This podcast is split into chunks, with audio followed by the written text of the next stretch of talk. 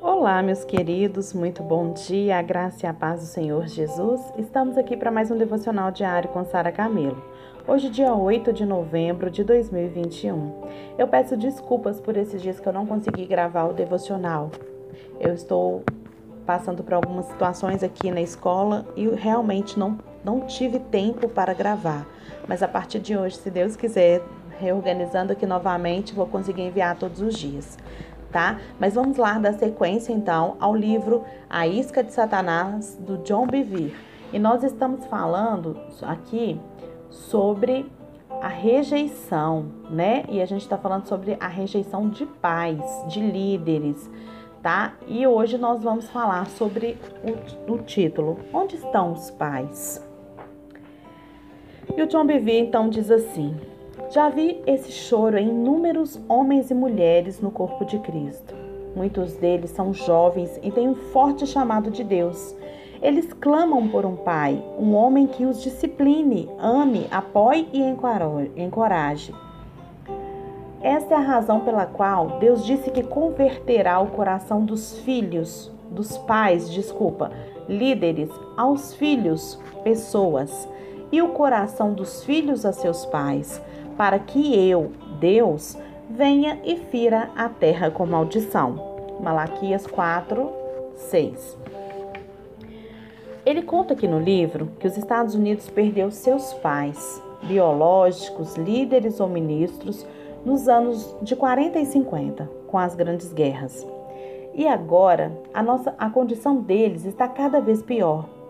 E assim como Saul, muitos líderes de nosso lar Empresas e igrejas estão mais preocupados com seus alvos do que com seus filhos.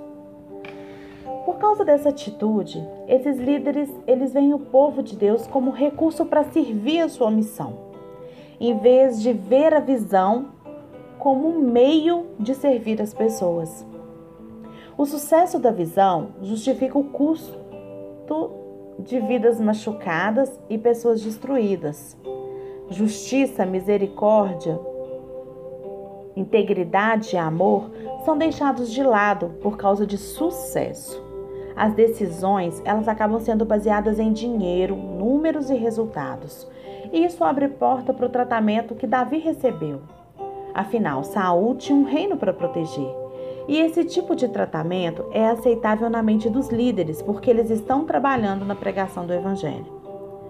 Quantos líderes dispensaram homens que trabalhavam sob a sua autoridade por causa de alguma suspeita? Por que, que esses líderes suspeitam?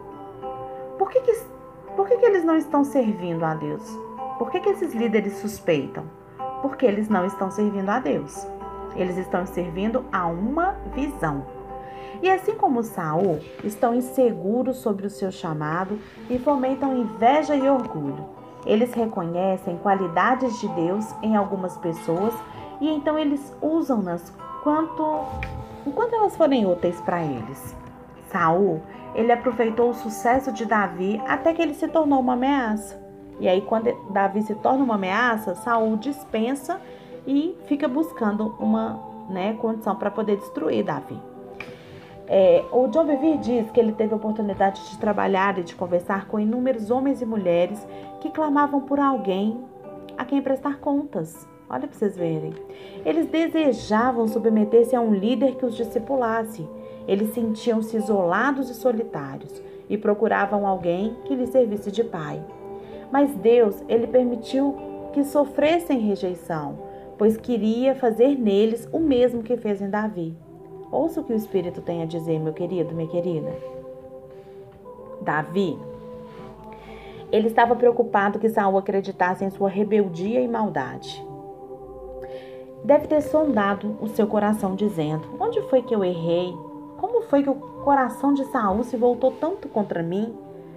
Por isso ele clamou, lá em 1 Samuel 21, 11: No fato de haver eu cortado a orla do manto sem te matar, reconhece e vê, ó rei Saul, que há em mim nenhum mal e nenhuma rebeldia. Davi, ele pensou que se ele pudesse provar o seu amor por Saul, ele restauraria o favor por ele e a profecia ia ser cumprida. As pessoas que foram rejeitadas por seu pai, ou por um líder, ou por um chefe, elas tendem a tomar toda a culpa para si. Elas se tornam prisioneiras de pensamentos que ficam tentando cada uma delas. Como que foi que eu fiz? Se o meu coração era impuro?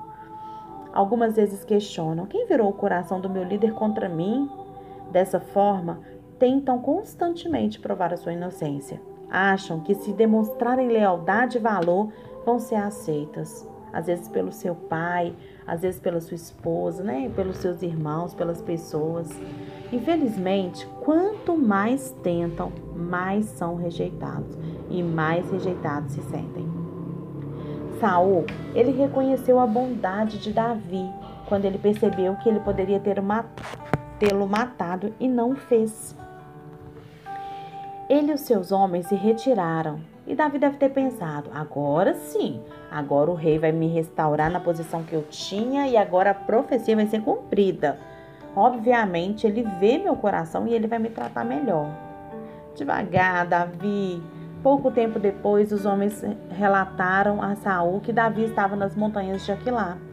E Saul foi com a sua procura com 3 mil soldados. Tenho certeza que isso deixou Davi arrasado. Ele percebeu que não era um mal entendido e que Saul intencionalmente queria tirar-lhe a vida. Como deve ter se sentido rejeitado, na é verdade? E Saul conhecia o seu coração e mesmo assim marchou ao seu encontro. Davi desceu com Abisai para o acampamento de Saul. Nenhum guarda os viu, porque Deus os fez dormir profundamente.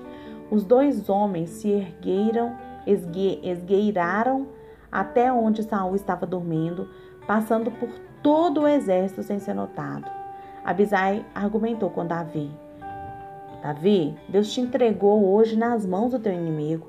Deixa-me, pois, agora encravá-lo com uma lança ao chão de um só golpe, e não será preciso um segundo, como está lá em 1 Samuel 26, 8. Abisai tinha boas razões para achar que Davi o deixaria matar Saul. Primeiro, Saul já havia assassinado a sangue 85 sacerdotes inocentes e suas famílias. Segundo, ele estava com um exército de 3 mil homens para matar Davi e seus seguidores. E se você não mata o inimigo primeiro, né? Abisai pensou: ele certamente o matará. É legítima defesa. Qualquer tribunal concordaria com isso. Não é verdade? Terceiro, Deus, através de Samuel, ungiu Davi como o próprio rei de Israel. Davi, ele deveria querer a sua herança. Se não que, queria ser um homem morto, né, sem que a profecia se cumprisse nele, ele devia exigir, ele tinha esse, esse direito de exigir. E quarto, Deus fez um exército inteiro cair no sono para que Davi e Abisai pudessem chegar até Saul. Por que, que Deus faria tudo isso? Parecia Abisai que Davi nunca mais teria uma chance como esta novamente. Todas essas razões pareciam boas, elas faziam sentido e Davi estava sendo encorajado por um irmão.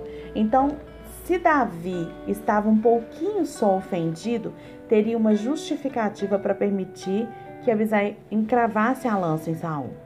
Veja a resposta de Davi, lá em 1 Samuel 26, de 9 a 11. Não mates, pois quem haverá que estenda a mão contra o ungido do Senhor e fique inocente? Tão certo como vive o Senhor, este o ferirá, ou o seu dia chegará em que morra, ou em que, descendo a batalha, esteja morto. O Senhor me guarde de que eu estenda a mão contra o seu ungido. 1 Samuel 29, 26, de 9 a 11. Davi, ele não mataria Saul. Apesar de ter assassinado inocentes, de desejar assassinar Davi, Davi não se vingaria, porque Davi deixou a vingança nas mãos de Deus. E certamente teria sido mais fácil colocar um ponto final em tudo naquele momento. Mas para Davi e para o povo de Israel, ele sabia que a nação era como um rebanho de ovelhas sem pastor. Sabia que um lobo os estava roubando por causa de desejos egoístas. Foi difícil para ele não se defender, mas era provavelmente mais difícil não libertar o povo, a quem amava, de um rei louco. E ele tomou então essa decisão, mesmo sabendo que o único conforto de Saul seria sua morte. Davi provou a pureza de seu coração quando poupou Saul a primeira vez. Até mesmo quando Davi teve uma segunda oportunidade de matar o rei, ele nem tocou nele. Saul era ungido de Deus e Davi deixou para que Deus o julgasse, para que Deus fizesse a sua justiça. Quantos possuem um coração como o de Davi? Eu te pergunto nessa manhã. Não usamos mais espadas reais para assassinar, né? Mas um outro tipo de espada para arruinar os outros. Sabe que espada é essa? A língua. A morte e a vida estão no poder da língua. Provérbios 18, 21. Igrejas se dividem, famílias se separam, casamentos se quebram e o amor morre, esmagado pelo constante massacre de palavras usadas para machucar e frustrar. Ofendidos pelos amigos, pela família e pelos líderes, atingimos com palavras afiadas, cheias de amargura e ódio. E mesmo que a informação seja verdadeira, os motivos são impuros. Então, em Provérbios 6, 16 19 está escrito que semear a discórdia contenda entre irmãos é abominação para o Senhor. E quando repetimos algo com intenção de separação ou danos a relacionamentos e reputação, mesmo que seja verdade, a gente está afrontando Deus. Então, meus queridos, vamos pensar nisso nesse dia. Davi, ele teve a chance de vingar-se do seu inimigo, daquele que o perseguia, daquele que o, que o matava, que, que queria matar a qualquer custo, aquele que não, não media esforços, levou 3 mil homens à caça de Davi. Davi poderia ter matado e qualquer tribunal o inocentaria diante do que aconteceu. Mas Davi precisou, preferiu crer na bondade de Deus com ele e na bondade de Deus com Saul também. E ele disse que para Abisai não mate, pois não, a gente não deve levantar a mão, né, contra o ungido do Senhor. E aí Deus age da forma como Deus quer agir na vida de Saul e a gente vai ver depois isso. Mas o que me chamou a atenção aqui hoje foi esse versículo, né? Não usamos mais espadas. É, aliás, o versículo não, essa parte. Não usamos mais espadas reais para assassinar. Mas tem um outro tipo de espada que a gente usa assim, para arruinar os outros, que é a nossa língua. E aí em Provérbios 18, 21 diz que a morte e a vida estão no poder da língua. Queridos, e como a língua é sim um instrumento, é uma espada afiada, como a língua destrói uma pessoa.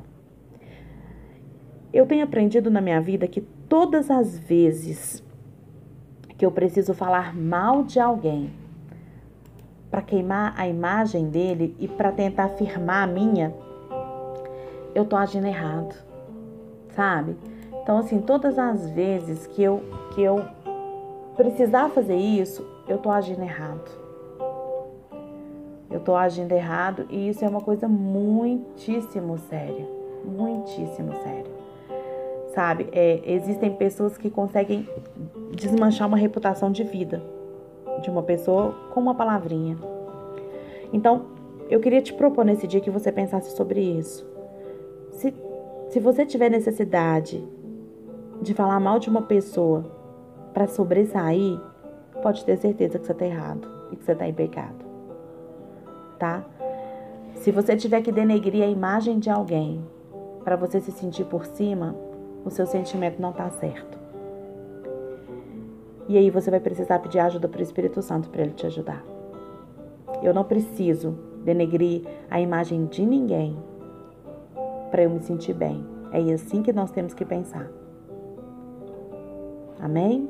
Que Deus possa te ajudar e que você possa, como Davi, confiar que o Senhor, né, é quem vai justificar as suas atitudes, é o Senhor quem vai te vingar porque o Senhor diz que a vingança é dele não nossa. E toda vez que nós precisamos, que nós pensamos em vingar, que a gente né, pensa em, em ter atitudes de vingança, é como se a gente não, não compreendesse a justificação em Cristo. Tá? Então, lembra disso, quem te justifica é o Senhor. Tranquiliza o seu coração e confia, porque o melhor de Deus ele faz para a vida daqueles que o amam. Deus te abençoe.